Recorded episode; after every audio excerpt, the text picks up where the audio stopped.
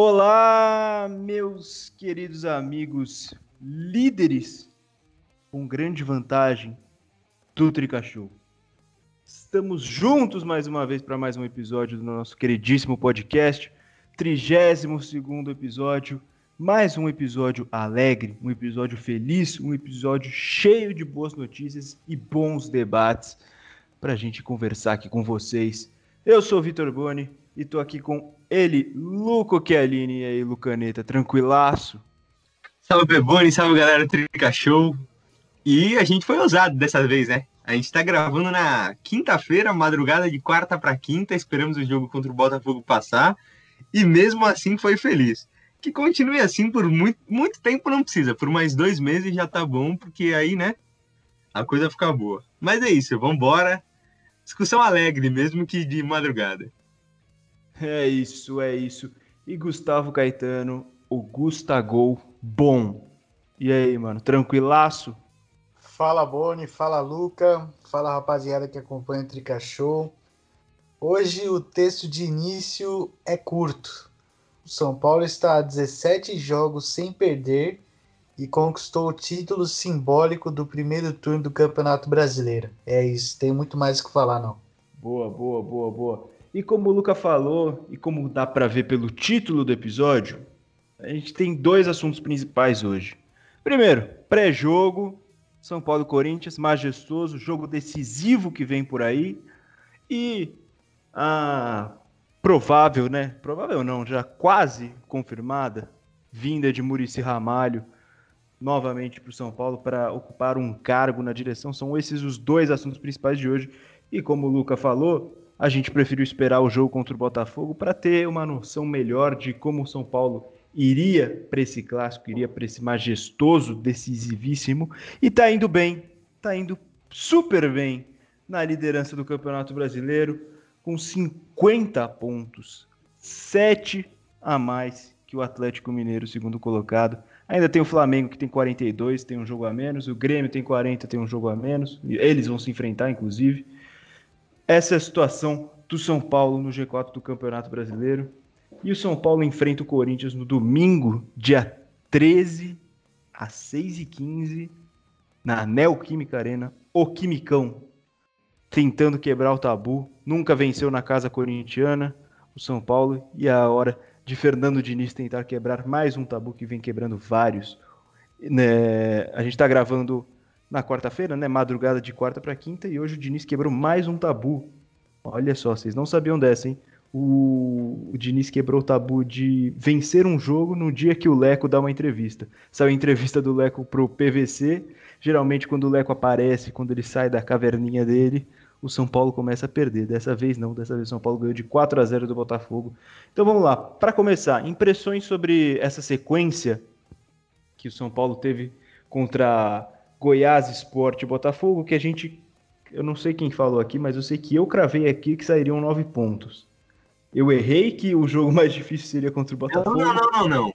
Mas eu, eu cravei você, que seriam nove pontos. Você, não, você depois de falar que seriam sete, veio na minha. Não, não, eu não falei que seriam sete. Pode pegar a prova. Eu pode falei. pegar a gravação eu, aí. Não, eu falei, eu, o que eu falei, eu tô, tô em dúvida do que eu vou apostar. O palpite seguro é 7, que foi o que o Gustavo deu. Mas eu estou com uma boa sensação e vai ser 9. Pode pegar a gravação. Mas eu tô achando que vai, eu tô achando que vai ser 9. Eu tô achando que vai ser 9 e é um sentimento assim verdadeiro. Eu Pode falei 9 desde a primeira, não quero saber. Ah, então, você cravou também. Os dois cravaram, não precisa ser uma competição. Ô, louco. Tô voando, papai. Acertei o resultado contra o Botafogo também. Eu quero ver os críticos falarem agora. É, eu acertei contra o esporte. Olha só. Estamos voando. Essa, todo, todo, mundo aqui tem mérito, demorou? Não vem com essa pra cima demorou. de mim, não. então, solta aí suas impressões sobre o São Paulo líder com vantagem. É, muito bom, né? Dá, dá até um medo, porque o São Paulo, em outras ocasiões que estava bem, começou a cair, mas parece que encontrou uma identidade, encontrou um time titular agora com um grandíssimo Arboleda na zaga. Os meninos de Cutia estão voando mais que a gente acertando palpite. E não perdemos resultar é, pontos para adversários fracos, né? Que a gente pegou o 19, 20, o esporte, se não me engano, está em 16, 7, alguma coisa assim. Então, muito boa sequência e ganhou com a autoridade de todos. O esporte foi aquele que mais poderia perder, talvez, mas não sofreu nenhum perigo. Foi 1 a 0 mas não sofreu nenhum perigo. E o Botafogo, pelo amor de Deus, né? Era para ter sido uns 8 a 0 esse jogo. O São Paulo ficou com dó. O Cavalieri pegou muito. O Cavalieri, Cavalieri pegou muito. E a trave ajudou, né? Uhum, Foram, também. se eu não me engano, 31 chutes ao gol. Acho que uma média de 50% foi na direção, foi no próprio gol. E quatro bolas na trave, pelo amor de Deus. Então era para ter sido muito mais. É, jogou muito bem, e isso que diminuiu o ritmo durante o segundo tempo inteiro, né? E colocou aqueles Zé Ruela para jogar. Aqueles não, né? Aquele chamado Pablo, pior contratação da história. É, mas é isso, vamos para cima. Agora que o bicho vai pegar, né? É, realmente. Eu falei que eu falei que ia ser o, contra o Botafogo o jogo mais difícil, mas queimei a língua. O time muito fraquinho do Botafogo. Fala aí suas impressões, Gustavo. Bom, Boni, para mim, cara, como o Luca falou, eu acho que para mim o mais importante foi, foi esse, essa questão da gente não ter vacilado contra adversários que estão na parte de baixo da tabela, né? A gente já tinha perdido quatro pontos contra Vasco e Ceará, e a gente sabe que no Campeonato Brasileiro você perder ponto contra time que está em fase ruim é um péssimo negócio. Então, assim, isso já é um, um aspecto que está muito a nosso favor agora desses últimos três jogos, da gente ter conseguido boas vitórias é, contra, contra esses três times. E parece que o time vai evoluindo a cada semana, né? O Diniz, o Diniz vai achando alguns pontos que precisam ser melhorados. É, às vezes tem algum deslize, é, você poderia considerar que essa vitória por apenas 1 a 0 contra o Sport seria algo mais arriscado. Mas aí ele vem já mete um 4 a 0 contra o Botafogo, o time atacando, atacando, atacando, sem dar chance para o Botafogo respirar. Então isso é muito bom. E antes a minha maior preocupação também era de acontecer, de virar mais uma campanha igual a de 2018, né? O São Paulo terminar bem o, o primeiro turno e o começo do segundo, e aí, e aí ter aquela caída que a gente sabe que aconteceu. Mas dessa vez é diferente. O São Paulo tá num ritmo muito alto desde faz muitos jogos e agora tá com uma margem. Então, mesmo que o São Paulo quisesse cair agora, isso ia demorar, porque o São Paulo tem uma boa vantagem. Então, é uma sequência muito importante para o São Paulo, principalmente porque agora a gente vai, vai entrar naquela sequência pesada e bom, contra o Corinthians agora é a hora da gente quebrar mais um tabu, conquistar a primeira vitória lá na impressora. É, e, cara, os outros majestosos sempre foram especiais, mas esse é mais especial ainda pela fase que o São Paulo está vivendo e pela fase que o Corinthians está vivendo também, porque os caras não estão bem lá não. Então esse jogo vai ser. Eu apostaria numa vitória nossa aí de novo, viu? Lembrando que o São Paulo foi agora oficialmente campeão do primeiro turno, né? Aproveitando que o Gustavo falou. E é importante ressaltar também que a vantagem é de 7 pontos atualmente, provavelmente ela vai cair, porque tem jogo Grêmio e Flamengo que só vai ser realizado em janeiro. Talvez ela caia até antes disso, mas perder essa vantagem nesse campeonato que ninguém quer ganhar fica mais complicado. E pelas contas, eu tava vendo aqui até na ESPN, nenhum time foi campeão. O time que ficou em segundo, na real, o máximo foi o Santos, com 74, ano passado. Então, 75 teoricamente dá o título. Faltam 25 pontos, acho que em 17 jogos, se eu não me engano, 16, alguma coisa assim. É uma média inferior a 2 por jogo, que é aquela que eu tinha falado alguns jogos. programas atrás. Então, é, é promissor já. A gente pode falar que é promissor. Como eu disse, o Boni também, a gente vai ter essa certeza depois do jogo contra o Corinthians, que é o próximo. Então não falta muito, mas é bastante promissor essa fase que o São Paulo está vivendo. Eu acho que já é candidato, faltam, viu? Faltam, vou... faltam, faltam 14 jogos pro São Paulo. Tem 24. É. Até eu, não vou nem, eu não vou nem esperar esse jogo contra o Corinthians, não. Para mim, desde, o, desde esse, sei lá, esse último aí contra o esporte ou até contra o Goiás, São Paulo já é, já é candidato e já. Já acho que já diria pela margem, né? Até favorito, talvez, ao título. É, não, agora candidato é. Não, não tem como falar que não é. Sete pontos na frente e faltando 14 jogos. Mas, tipo, se vai brigar pelo título até o final, eu, eu quero ver um joguinho um pouco mais forte, de um tabu que a gente tem muito forte. Então, vou esperar esse jogo. E, Boni, é real, são 14 jogos e é um pouco menos que eu falei, mas segue a lógica que são menos de dois por jogo, né? E atualmente o São Paulo tem a média de o quê? Tem mais que isso, né?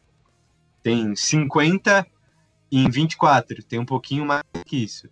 Então, dá, dá para sonhar.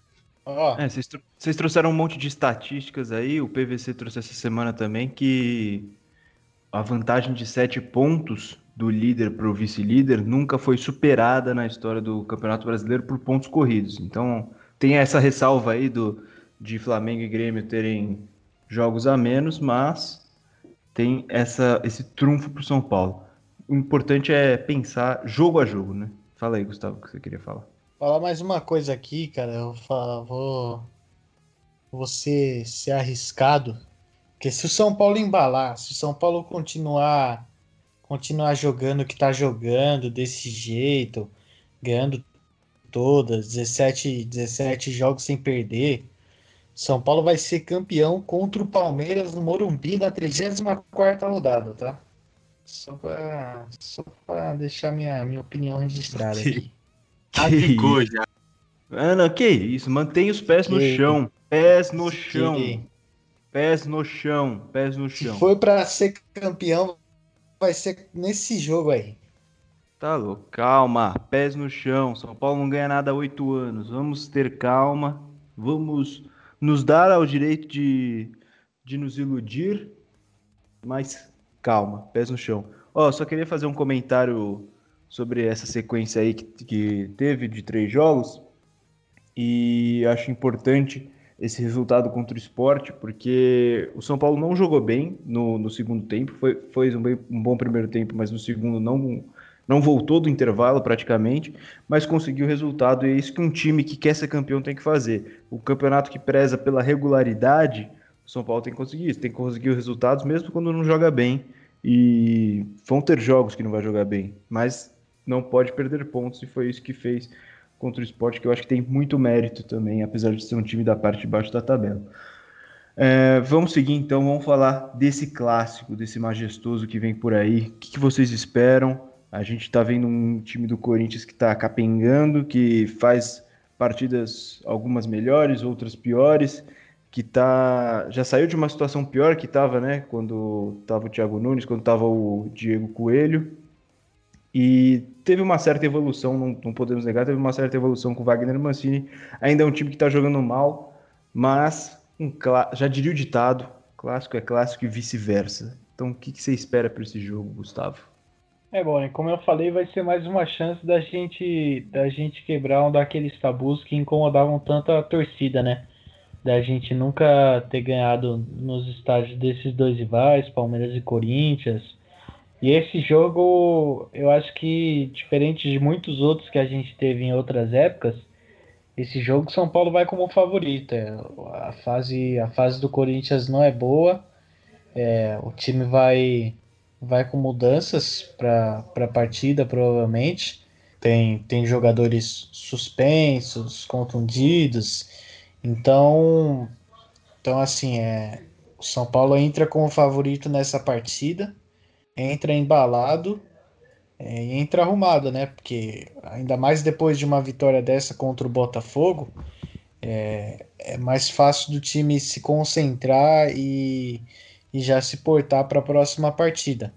É, não acho que vai ser uma partida fácil, porque é muito difícil um clássico assim, é, você ter uma partida fácil. Então, o São Paulo vai ter que tomar cuidado, porque Corinthians não seria, não é, a gente já passou por isso algumas vezes do São Paulo entrar como favorito e acabar perdendo a, a partida contra o Corinthians, é, isso tende a acontecer algumas vezes nos últimos anos, mas de novo o São Paulo entra como favorito e dessa vez parece ser a que está mais, mais forte assim, uma maior distância entre os dois times, tanto pela fase ruim que o Corinthians ainda está vivendo é, claro, melhorou sim, como, como vocês falaram, mas eu ainda acho que é uma fase ruim e que ainda tem uma, uma boa diferença entre o time de São Paulo e o do Corinthians. E você, Luca? Ah, mano, eu acho que assim como metade da população mundial acreditam que clássico é clássico, né? Então, eu não. É lógico. São Paulo é favorito, São Paulo tem o melhor time, São Paulo tá no melhor momento.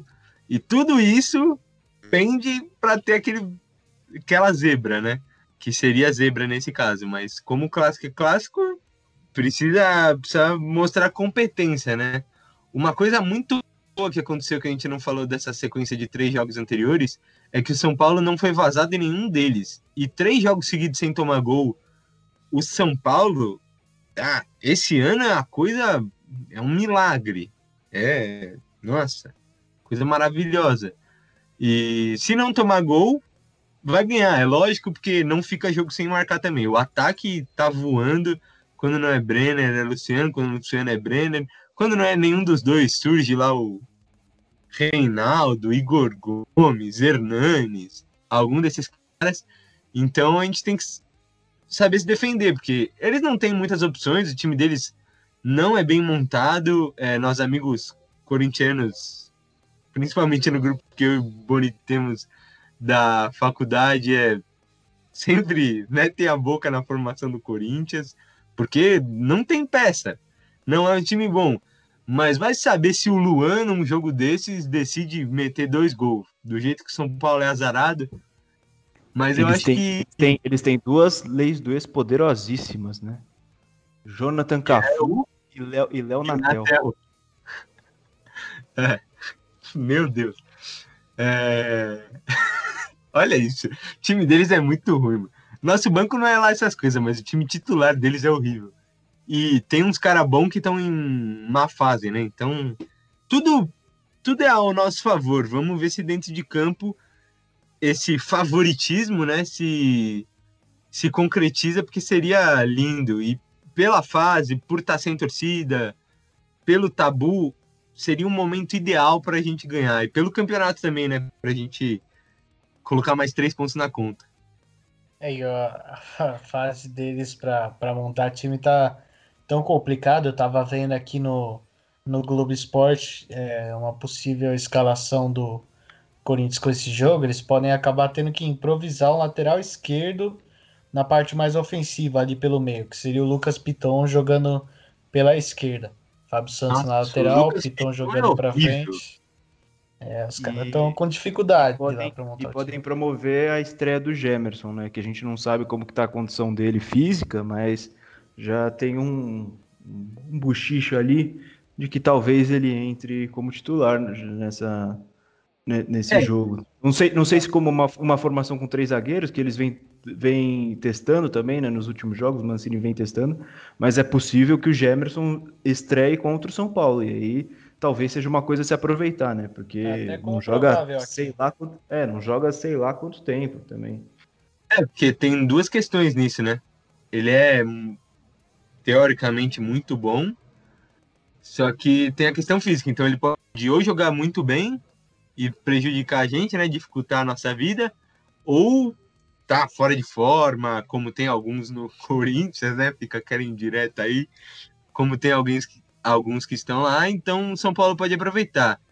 São Paulo não tem muita velocidade, então talvez não seja tão favorável, mas está tá conseguindo envolver as marcações normalmente, né? Fazendo triangulação, coisa que São Paulo a gente não via tempos atrás, né? Os caras estão conseguindo aproximação o tempo inteiro, se movimentando, jogando em diversas posições.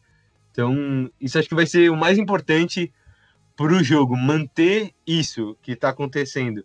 Porque o time do Corinthians não tem, não tem, como eu falei, já não tem peças. E das peças que tem, não tem a qualidade para conseguir defender isso, creio eu. A gente precisa torcer também por uma tarde não inspirada do goleiro deles. Eu não sei nem citar o Cássio, citar o, o reserva lá, porque mas os dois são Cássio, bons. Então... Cássio está tá em condições. No momento é, então, tem condições. Torcer pro Cássio não ir bem, né? Também, porque ele vai saber. Mas é isso, é torcer por uma, um dia não inspirado dos caras bons dele que tem tudo para dar certo. E manter a, o que a gente vem fazendo. Ô, Boni. Oi. Só completar mais uma coisinha.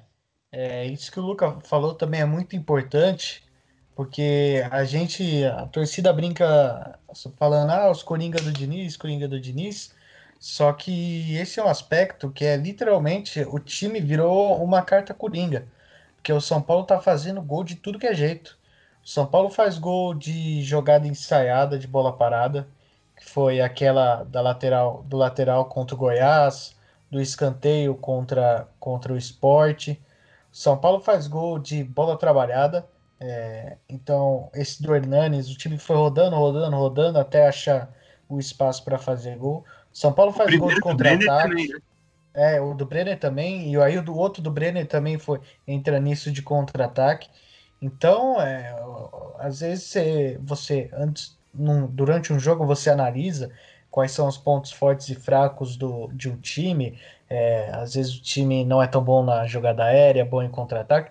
O São Paulo tá fazendo gol de tudo que é maneira. Então, é, isso é uma coisa para a gente se aproveitar, porque os times, quando forem enfrentar o São Paulo, vão pensar: Pô, os caras fazem gol de contra-ataque, de jogada ensaiada, de bola parada, e aí, é, aí são muitas cartas a se utilizar no, numa partida. Fora da área também teve agora também, apesar de que foi uma jogada trabalhada, foi de fora da área. Não é a primeira vez, o Igor Gomes fez também. E não, a gente está se baseando nesses últimos três jogos, né? Mas é, vem tendo essas características há um tempo a mais. E vale ressaltar também que a gente está com 400 jogadores pendurados, acho que o time titular, só que não está pendurado é o Volpe e a dupla de zaga, e não tem ninguém suspenso para o jogo contra o Corinthians, né? O Daniel Alves cumpriu suspensão contra o Botafogo, vai voltar na vaga que o Tietchan ocupou enquanto ele estava fora nesse jogo, e vai o time, vai o nosso 100%. A gente falou que o Corinthians não sabe, não vai 100%, Pode ser que tenha caras que voltem a jogar depois de muito tempo, vai ter cara improvisado, e a gente vai estar lá 100%. Ah, não sei quantos jogos sem perder, eu já até perdi a conta. Tá quase um turno, né? Porque a derrota foi contra o Atlético Mineiro. Então a gente vai pegar o Atlético Mineiro daqui uma partida, depois é, do Corinthians. 17 jogos sem perder, quase um, dois, duas partidas de um turno. É, então. Então é isso. A gente tá com esse time já faz tempo. Teve uma mudança aqui, outra ali. Principalmente na zaga tiveram bastante, teve bastante alteração, né? Já jogou o Léo, já jogou Diego, já jogou Arboleda, todos com o Bruno Alves, e lá atrás sem o Bruno Alves também. E vamos inteiro, tá com ritmo.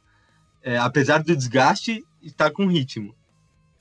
Que o Diniz está conseguindo poupar também, né? Com esses jogos mais abertos, 3 a 0 4 a 0 tá conseguindo tirar os caras um pouco. É, e esse jogo, eu acho que a, questão da mentalidade vai ser muito importante. É, como o Gustavo falou, vocês dois falaram, acho, é, o São Paulo entra como favorito, acho que não tem muito isso no clássico, mas eu vejo que é, o São Paulo é o jogo que o São Paulo entra na, na arena de Itaquera, né, lá, lá na Neoquímica Arena, com com a melhor condição desde que o estádio foi inaugurado, né? A melhor condição comparando os, as duas equipes. E acho que esse jogo é a, é a, última etapa, é o último jogo em que o São Paulo tem que se provar para realmente entrar nesse caminho do título.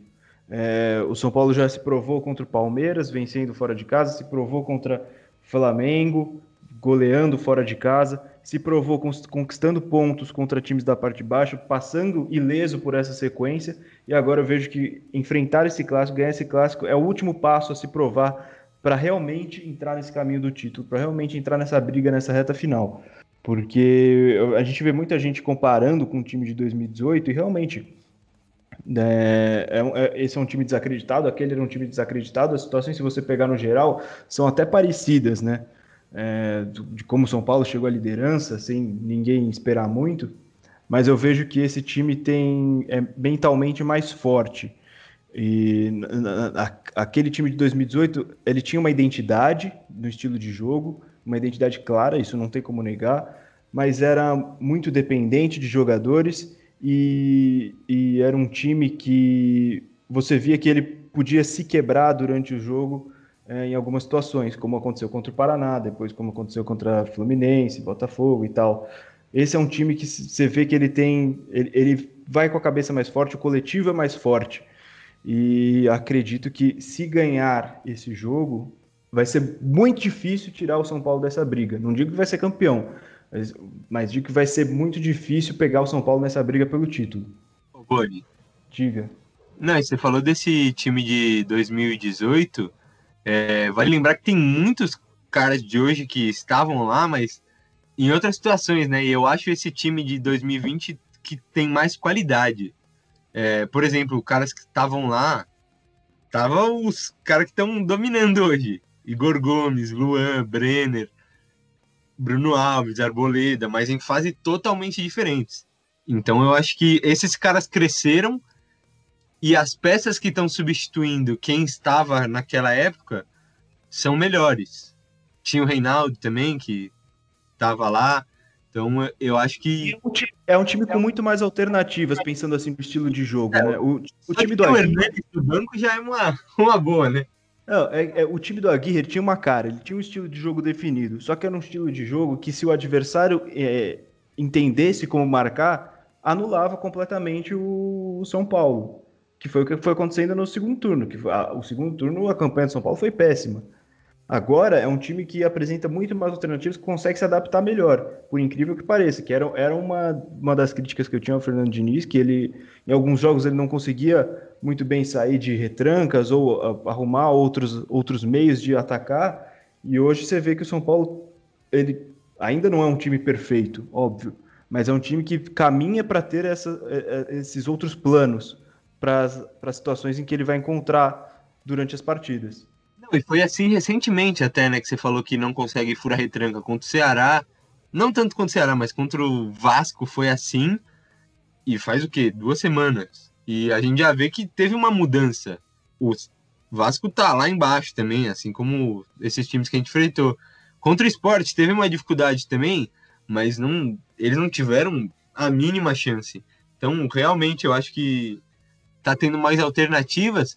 E além dessas alternativas, a gente fala muito, né? A imprensa fala muito que São Paulo pode perder muito se tiver muitas suspensões ou casos de Covid em massa, que é o que não aconteceu até agora, espero que não aconteça, porque só tem um time titular e é real, mas se for pegar comparado aquele time de 2018 que a gente está fazendo essa comparação aqui, eu acho que tem mais opções no banco também do que aquele time de 2018. A gente tem o, o Vitor Bueno, que apesar de ser morto, é um bom jogador, pode ser titular se acontecer por duas, três partidas que não vai cair.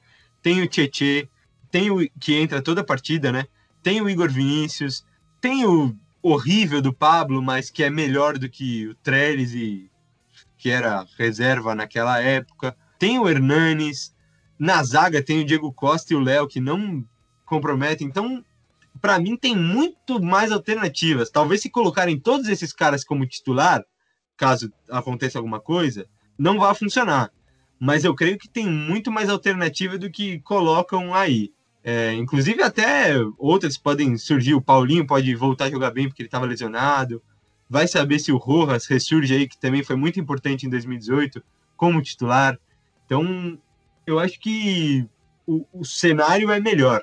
É, o Rojas eu acho que é mais complicado do que isso. Fala aí, Gustavo. Você abriu o microfone aí. É, só minha esperança. Eu, eu acho que a carreira dele tá praticamente terminada depois de dois anos parado, duas cirurgias de joelho, principalmente para um cara com, a, com, as características dele, né? Mas é. é tem a esperança. Talvez, talvez uma transição para o ano que vem ele volte mais ou menos, mas para esse ano eu não boto fé, não. Que ele se for entrar, vai ser. Eu, eu colocaria hoje, né? Que teria um jogo mais decidido. Só que ele não tava, nem, não tava nem no banco, então, exatamente. Mas fala aí, Gustavo, você queria falar. É, falando sobre isso do time, a gente teve uma boa notícia essa semana, né? Que foi a, a notícia vinda da ESPN que só, o São Paulo estaria interessado no Nico Lopes, é, atacante que passou pelo, pelo Inter, se não me engano, dois anos atrás, e que para mim é um bom jogador. É, como foi noticiado também, provavelmente viria para ser titular. É, o salário provavelmente não ia ser pouco, né? É, e aí seria se tornaria mais uma opção pro, pro Diniz usar no time. Eu gosto bastante dele, achava que ele jogou, achei que ele jogou bem no Internacional, fazia, fazia gols e acho que seria uma ótima opção pra gente. Mas aí já seria para a próxima temporada, né? Não, não sim, seria para é, contando é... para contando para 2021 já. É, não seria para esse ano, não seria para essa disputa do Campeonato Brasileiro.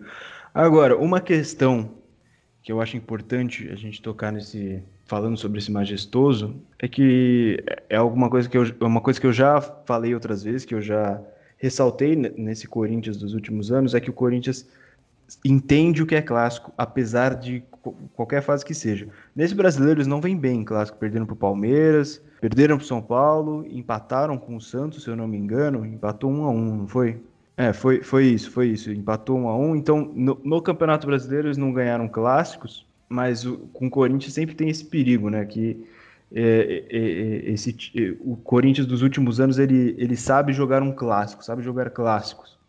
E é aí que o São Paulo tem que tomar cuidado, né? Não pode se basear totalmente na fase. Tem que tomar cuidado porque é, por mais que seja muito simplista falar isso, falar do, do ditado clássico é clássico e vice-versa, mas é, realmente é isso. Nessa situação, eu acredito que realmente é isso, né? Não? Vocês concordam? Você diz quando tem um time mais enfraquecido, né? É, o Corinthians, mesmo tendo times apesar enfraquecidos, times, é, apesar da fase, sabe jogar clássicos. É esse o ah. ponto ah, que eu sim, coloco. Sim. É, principalmente a gente já citou aqui o tabu dentro de casa contra o São Paulo. Vale lembrar aquele clássico que, tudo bem, foi no ano que eles foram campeões brasileiros, mas eles jogaram com o time reserva inteiro praticamente e atropelaram, humilharam, não sei, nem a melhor palavra para usar. Foi inclusive tema de outros episódios nossos aqui. Então, Corinthians sempre pode entrar Thiago Nunes, pode entrar qualquer técnico queira jogar para frente. Corinthians tem meio essa filosofia desde o, não sei, mano, Tite, de ser muito defensivo e não ser um time bonito muitas vezes, né? De ver jogar, de peças. E é o caso desse Corinthians, não é? Mas os caras ganharam em, em casa do Inter, quando ainda era um time decente. Então é complicado, sabe? Eles estão numa fase ruim que eles precisam ganhar pontos também. Tem essa. Ele, eu acho que eles vão com a moral maior para pegar o São Paulo. Então, é complicado por esses pontos. Como eu falei anteriormente, o São Paulo é de 10 aspectos, o São Paulo leva a vantagem em 9.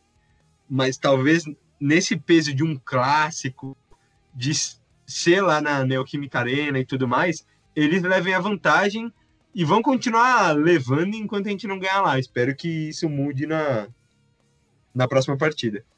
E aí, Gustavo, o que você acha?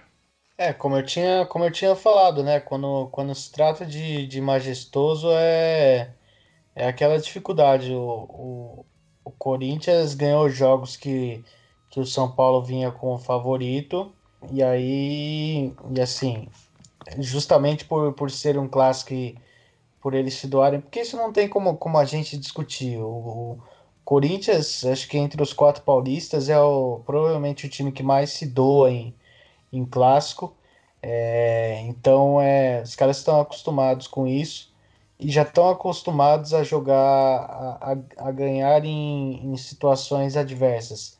É, então, a gente teve, teve os casos que eu falei dos jogos que, que o São Paulo chegaria como favorito em tese e acabou, acabou perdendo.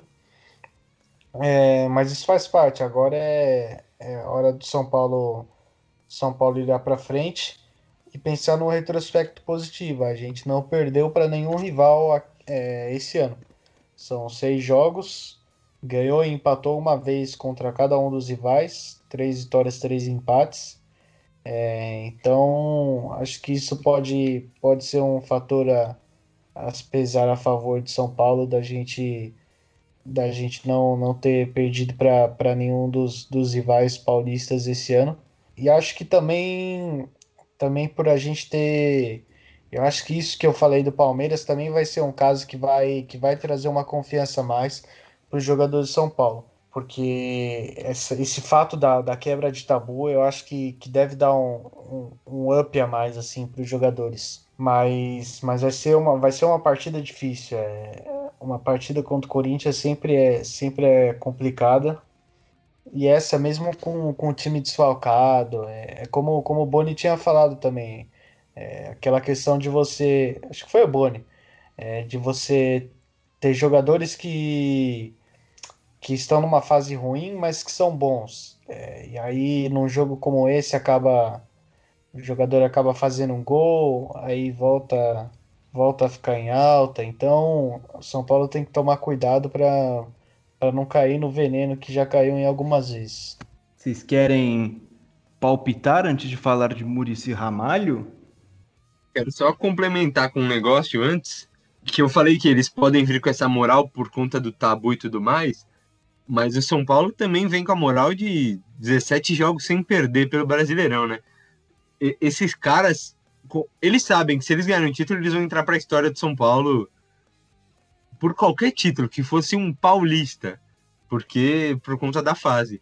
Então eles devem estar tá vindo na fúria para ganhar. Só não pode dar aquela baixada, sabe? Quando tá com a moral muito lá em cima e aí deixa isso afetar. Mas eu acho que não é o caso do, do São Paulo atual.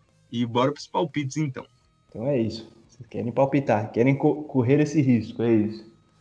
Quero palpitar e quero fazer uma pergunta para vocês dois, mas vou deixar o Gustavo começar nos palpites para, né, ver o, os palpites deles são sempre muito bons. Então jogou a bucha, vai, Gustavo. Eu pensei em, em apostar em empate para esse jogo, mas eu vou vou apostar na vitória mínima, cara. Eu vou de 1 a 0 pro São Paulo. Boa, então vai, Luca. Eu vou de 3 a 1 pro São Paulo. Ousado. E... Ousadia. E minha pergunta para vocês, a gente vai falar disso provavelmente no próximo episódio, mas os próximos jogos são Corinthians, é, Atlético Mineiro e Fluminense. A gente vai ter um descanso nesse meio, vai ter Copa do Brasil, mas a gente fez esse exercício lá atrás, antes desses jogos fracos. Eu queria saber de vocês quantos pontos vocês acham bom e quantos vocês acham que a gente vai conquistar? Hum, então, pera, deixa eu palpitar. Palpitar, eu vou de 2 a 1 um São Paulo. Brenner decide, faz o segundo gol para manter a escrita. Agora, a questão dos pontos, vamos ver, pera aí. Quais são os jogos mesmo? É, Corinthians, Galo e Fluminense pelo Campeonato Brasileiro, né? Antes, antes do Fluminense tem o Grêmio pela Copa do Brasil. É, Mas por um milagre, São Paulo vai ter uma semana de descanso aí no meio. Uma coisa boa aí. É verdade. Joga contra o Galo no dia 16 e contra o Grêmio no dia 23. Então vai ter um tempinho aí para descansar. Mas ó, deixa eu ver. Eu acho bom, bom, eu acho bom, aceitável, cinco pontos. Eu acho cinco pontos. Eu acho um número ok. Assim, acho normal perder pontos para o Atlético Mineiro.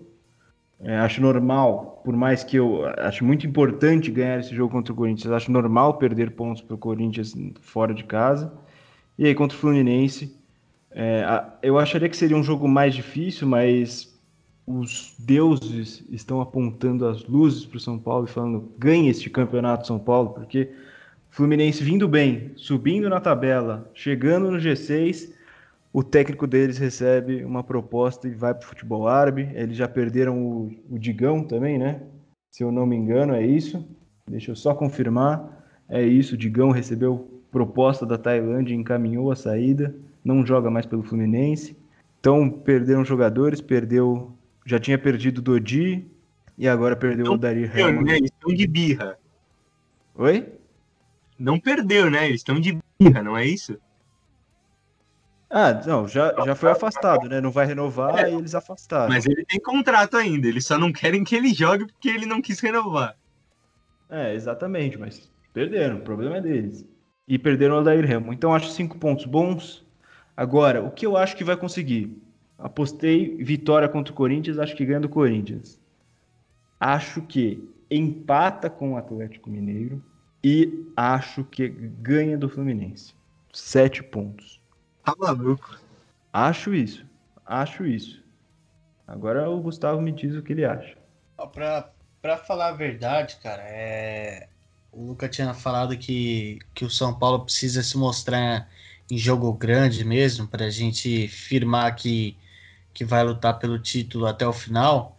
Concordo totalmente com isso. E acho que para o São Paulo fazer isso, é, o aceitável nessa sequência seria sete pontos também, cara. Seria você ganhar do Corinthians e do Fluminense, isso mínimo, e contra o Atlético conseguir pelo menos um empate. Eu vou, eu vou chutar mais por é, então o aceitável seria sete. Eu vou chutar mais por baixo.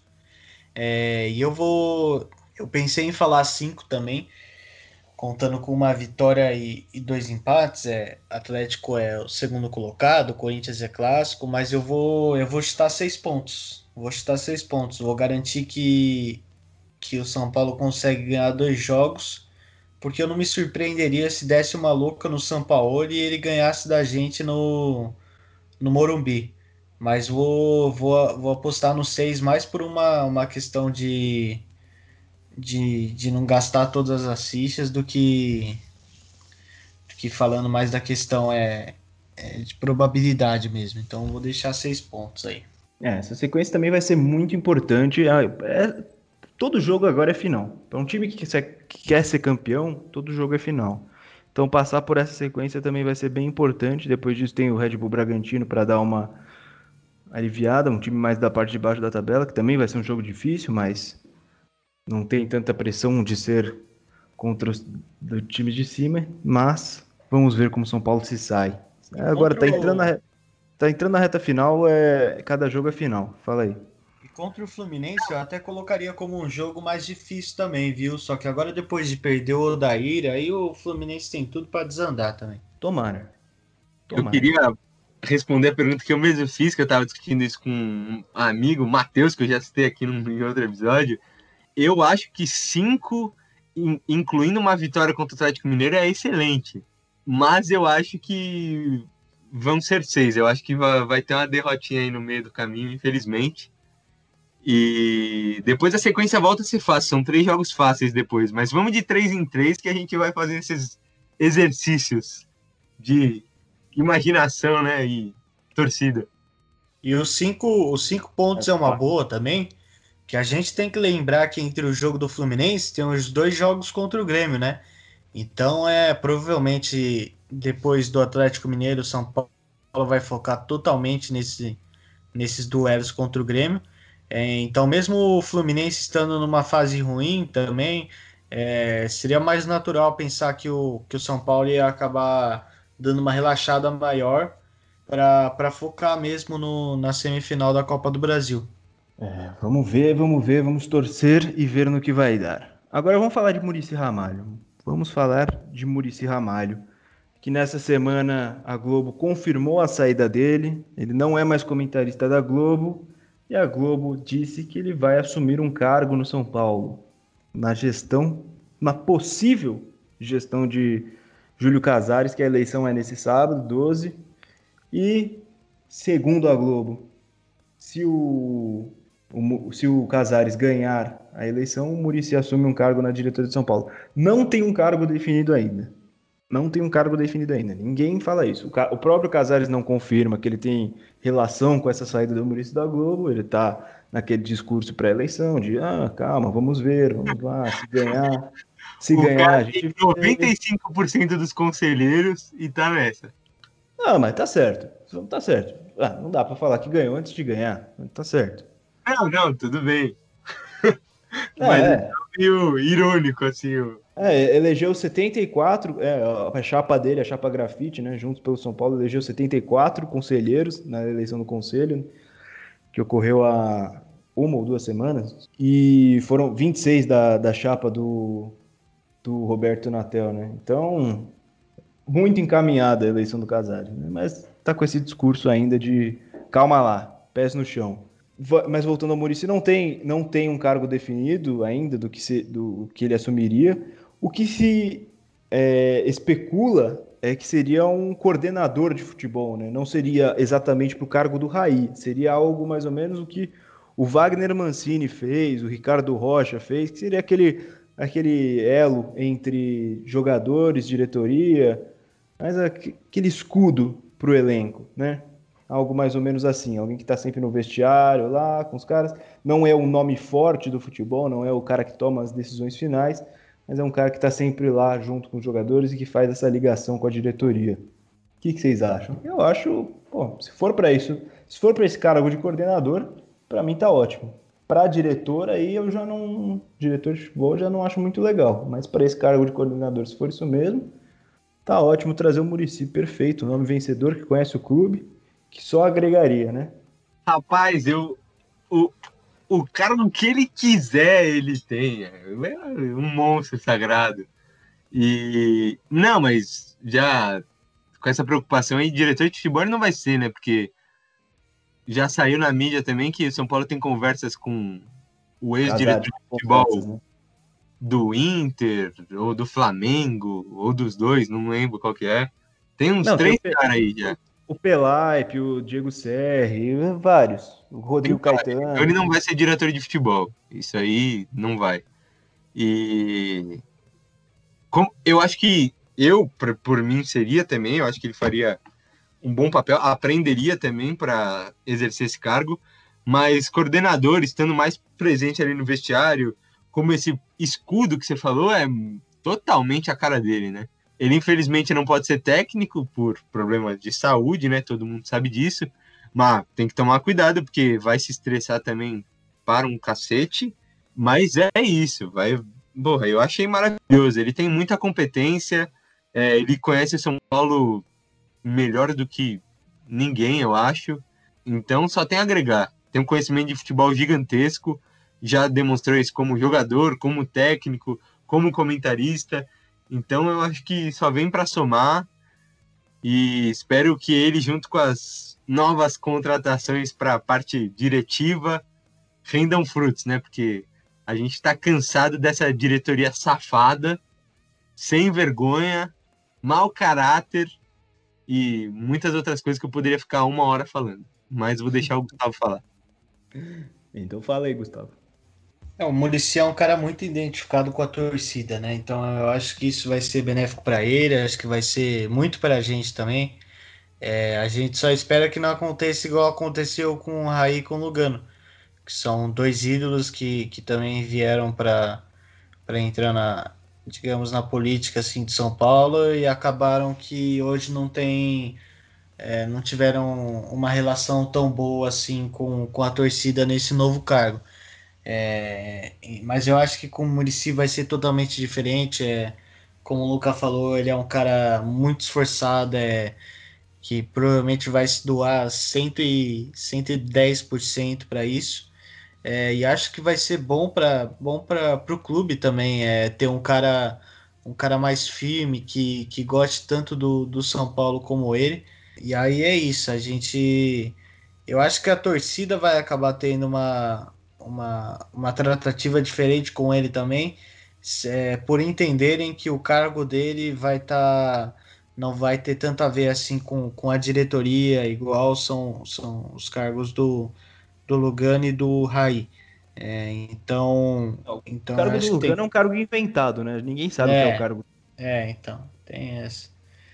Então é, a gente espera que, que o Murici que o Murici dê certo nisso, porque pô, se, se der certo, cara, vai ser, vai ser um negócio incrível pra gente é, poder voltar a esse voltar a ter essa conexão é, Murici São Paulo. A gente vê os palpites que, que a galera do da Globo posta lá e o Murici tá sempre palpitando a favor de São Paulo, cara. É muito engraçado isso. É, então vai ser muito bom ter ele de volta no clube o meu medo é se ele assumir a diretoria de futebol ser realmente mais parecido com isso que foi o Raí, que ele, o Murici assumiria um cargo que ele não tem experiência nenhuma para ser realmente esse escudo da diretoria. O que é o que eu acho perfeito para ele é exatamente esse cargo de coordenador de futebol, que aí ele seria o escudo do elenco e seria uma ótima aquisição pro pro Fernando Diniz. Porque o Casares já falou que se ele ganhar, e ele vai ganhar, vamos admitir, vamos falar o português claro, que ele vai ganhar a eleição. Nem, nem Deus tira a vitória de Júlio Casares na eleição do São Paulo. É, mas ele já confirmou que o Diniz fica, pelo menos no começo, né? Eu acho que seria ótimo o Murici do lado do Diniz, próximo mesmo. Eu acho que os dois poderiam se completar. Né? O, o que o falta de experiência para o Diniz, o Murici poderia trazer. E o Diniz também poderia trazer algumas coisas para o cargo do Murici. Né? O Murici ele não teve tanta participação na, na, na, revelação de jogadores na, na, na última passagem dele, né? Na última passagem não, no, no tricampeonato, também não. No, na, na, passagem dele em 2013, 2014, no começo de 2015, e acho que o Diniz, que tem esse conhecimento, que sabe trabalhar essa parte, também poderia ajudar o Murici, os dois se ajudando mutuamente, poderia ser algo muito bom para o São Paulo. O meu medo é mudanças bruscas de diretoria antes do final da temporada, em janeiro. Se isso acontecer, eu vou ficar extremamente preocupado que isso pode ser uma ameaça às brigas por títulos que o São Paulo pode ter, porque uma mudança brusca assim pode movimentar o ambiente de uma maneira negativa e influenciar negativamente e pode prejudicar o São Paulo em campo. Aproveitando isso que você falou, a gente sabe provavelmente que a mudança realmente vai acontecer em janeiro. Só o Diniz que deve ficar, com certeza até fevereiro, pelo menos, né? Depois vão ver os resultados, muito provavelmente. Eu acho que não vai afetar negativamente, porque, sabe, do chão não passa. Já tá no chão, já tá deitado lá. Já tá, meu Deus. Então, já tá muito ruim. Do fundo do poço não vai mais, não vai, não tem como cavar mais, já tá lá no final. Então, eu acho que não vai afetar negativamente. E relembrando que eu sempre critiquei de é, diretores que não estão preparados para, para essa função. Muricy eu acho que não estaria também, mas eu abriria uma exceção apenas para ele. E o Boni vai me xingar porque ele que edita o episódio vai ficar mais longo, mas eu preciso fazer uma pergunta para os senhores rapidinho, essa eu não vou responder. O Lugano que vocês citaram, a gente sabe que o Pássaro deve sair, o Raí deve sair, e o Lugano, ele vai sair, ele vai mudar de cargo, porque o cargo diretor de relações internacionais e tananã. Superintendente é. de relações institucionais. Meu o que Deus. quer dizer isso? Nada. Nada. Então, ele foi até afastado nessa crise, tipo, não afastado do clube, mas afastado dos bastidores. A gente não vê mais a figura dele. Então, queria saber de vocês, vocês acham que ele vai continuar? Vocês acham, que ele deve continuar em outro cargo, no mesmo? Sinceramente, não faço ideia se ele vai continuar. Não faço ideia. Não faço ideia. Ele não tem participação, ele não tem voz. Isso já. já muitas matérias já é, deixaram isso bem claro, que ele não tem voz na diretoria do São Paulo, né? A opinião dele é, é pouco levada em conta em, em várias situações. E a função dele é jogar para a torcida, né? Aparecer xingando o juiz, aparecer reclamando no vestiário. É assim que ele aparece. Não, não tem muito o que dizer. Eu, eu acho que o Lugano tem, poder, tem potencial para ajudar muito. Ele poderia ajudar muito na diretoria de São Paulo. Inclusive, as contratações de Juan Fran e Daniel Alves. Saiu a matéria do jornal AS na época, mostrando a importância do Lugano para essas negociações. Ele pegou o avião, pegou o avião sozinho, foi para a Europa, foi atrás de jogadores com DNA de campeão. Acredito que era, essa era a expressão que estava na matéria. Foi atrás de desses jogadores, inclusive a volta do Felipe Luiz para o Brasil, o Lugano que começou, ele conversou com o Felipe Luiz, mas o Felipe Luiz flamenguista preferiu o Flamengo, é, conversou com o Juan Fran, então eu acredito que ele tem potencial para ajudar muito, mas agora acho difícil que ele continue, porque essa passagem dele, no, no geral, assim, foi meio que nula, né?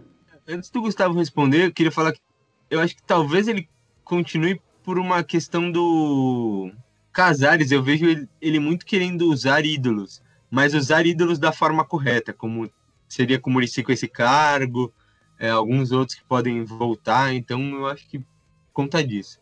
Mas eu não tenho opinião formada, porque eu nem vou responder se eu acho que ele deveria ficar ou não. Eu acho que ele continua também e acho que se ele fosse sair, seria até algo.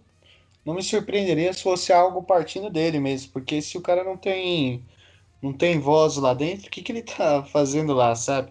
É, ainda mais um, um, ídolo como ele. Então, é, acho que, como, como o Luca falou agora do Casares, é, acho que tem a, a possibilidade dele continuar, né? Acho que a possibilidade é maior do que dele sair.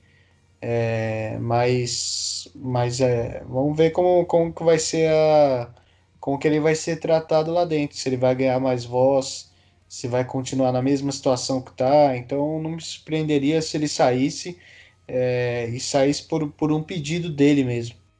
Inclusive, o Diniz falou na coletiva, a gente está gravando aqui na madrugada, estava rolando a coletiva agora há pouco, enquanto a gente estava gravando, e uma das respostas do Diniz foi exatamente sobre essa questão, né?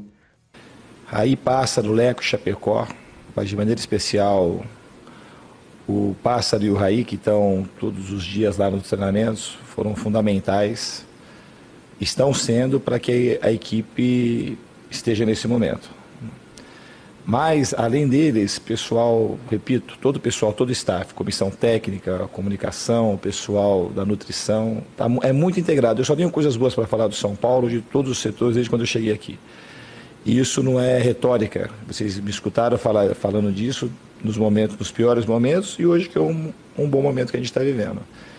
São pessoas muito importantes para nós e é um time, não é um time que se resume à comissão técnica e jogador. Então eles são muito importantes, a gente espera que eles fiquem até fevereiro. A gente sabe que independente de quem vai entrar, são pessoas que querem o melhor para o São Paulo e a gente vai ajudar ao máximo quem entrar, quem tiver aqui, depois que é, ocorrer o pleito, de quem ganhar o pleito. É isso, Diniz pedindo também a manutenção da diretoria, pelo menos até o final da temporada, que acaba em fevereiro, porque foi esticada por conta da pandemia. Vamos ver como vai ser. Sábado é a definição da eleição. Sábado a gente vai conhecer o novo presidente de São Paulo. E aí vamos ver quais vão ser as medidas de transição de diretoria. Tudo isso enquanto o time briga em duas frentes dentro de campo. Então, encerrada a discussão, vamos para o futebol feminino, os destaques trazidos pela Bianca Góes, que está cada dia mais no topo, topo do mundo. Apareceu agora no Sport TV, olha só, e nem avisou a gente. Ela só apareceu no Sport TV. Estrelinha, né? ah, pô. Desejamos todo sucesso a ela. Ainda bem que tá, tá voando. Não, isso é... com certeza, mas ela segue sendo estrelinha. Bom, então vamos trazer os destaques aí do futebol feminino com a nossa estrela do Sport TV. São Paulo está disputando a Copa Paulista e classificou. Vamos lá. Semana de decisão para o tricolor. No dia 4, a equipe viajou até Guaratinguetá, onde enfrentou o Taubaté pelas semifinais da Copa Paulista e saiu vitorioso. 2 a 0 foi o placar. Jogando com a equipe titular, o São Paulo se impôs, não deu espaço para as adversárias, que tiveram pouquíssimas chances, todas desperdiçadas. Já na partida de volta, em Cotia, tendo a vantagem a seu favor, o técnico Lucas Piscinato optou por dar oportunidade para algumas atletas. Sendo assim, o time foi a campo um pouco diferente daquele que estamos acostumados a ver. Mas isso não foi problema para o tricolor, que foi para cima e abriu 3 a 0 na primeira etapa. No segundo tempo, mais modificações. Algumas atletas oriundas da base tiveram oportunidades. Destaque para a meia Rafa Leves, que tem uma qualidade diferenciada, mas não anda tendo muitas oportunidades na equipe. É, com a equipe mais modificada, o São Paulo segurou o resultado, sem dar chance para o Taubaté. O destaque das duas partidas foi a atacante Camila. Buscou muito o jogo, sendo sempre opção de passe e criando boas oportunidades de gol. Com esse resultado, o time se garantiu na final da Copa Paulista. Enfrentará o Santos e a primeira partida já é domingo às 15 horas na Vila Belmiro. Então é isso, vamos torcer pelo nosso tricolor feminino na final da Copa Paulista contra o Santos, clássico. A gente já bateu o Santos outras vezes esse ano, então vamos bater de novo. Bom, quero agradecer todo mundo que chegou até aqui e agradecer Luco Chiarini mais uma vez. Valeu, Lucaneta. Tamo junto. Valeu, Brezeira. Valeu, Gustavito, o craque. E é isso, né? Espero que tenham mais gravações de madrugada com vitórias. É o que esperamos. É isso, é isso, é isso. E valeu, Gustavo Caetano. Tamo junto. Valeu, Boni, valeu, Luca. Ó, só trazendo mais uma informação pré-majestoso. Se o São Paulo não perder para o Corinthians, o São Paulo vai igualar a sua maior sequência invicta no Brasileirão, que seria justamente a de 2008, quando foi tricampeão, é, quando o São Paulo ficou 18 jogos invicto. A gente já passou aqui, agora é a terceira, né, que era de 2000 e 2007, quando, tinha, quando ficou 16 jogos é, sem perder. Já estamos a 17 agora em 2020. E se não perder para Corinthians, a gente iguala de 2018 com 18 jogos invictos. Então é isso, vamos torcer por uma, uma vitória agora nesse final de semana. Boni, É isso. Oi. eu não tenho que ir embora, sei que estou falando muito hoje, perdão. É, eu queria mandar um abraço para os meus amigos corintianos Wagner e Vinícius. Fica aí o abraço. Vamos ver o que acontece. Eu vou mandar abraços, dependendo, né? No, depois que for majestoso. Antes disso, não quero nem ver a cara dos meus amigos corintianos. Brincadeira, amo todos vocês.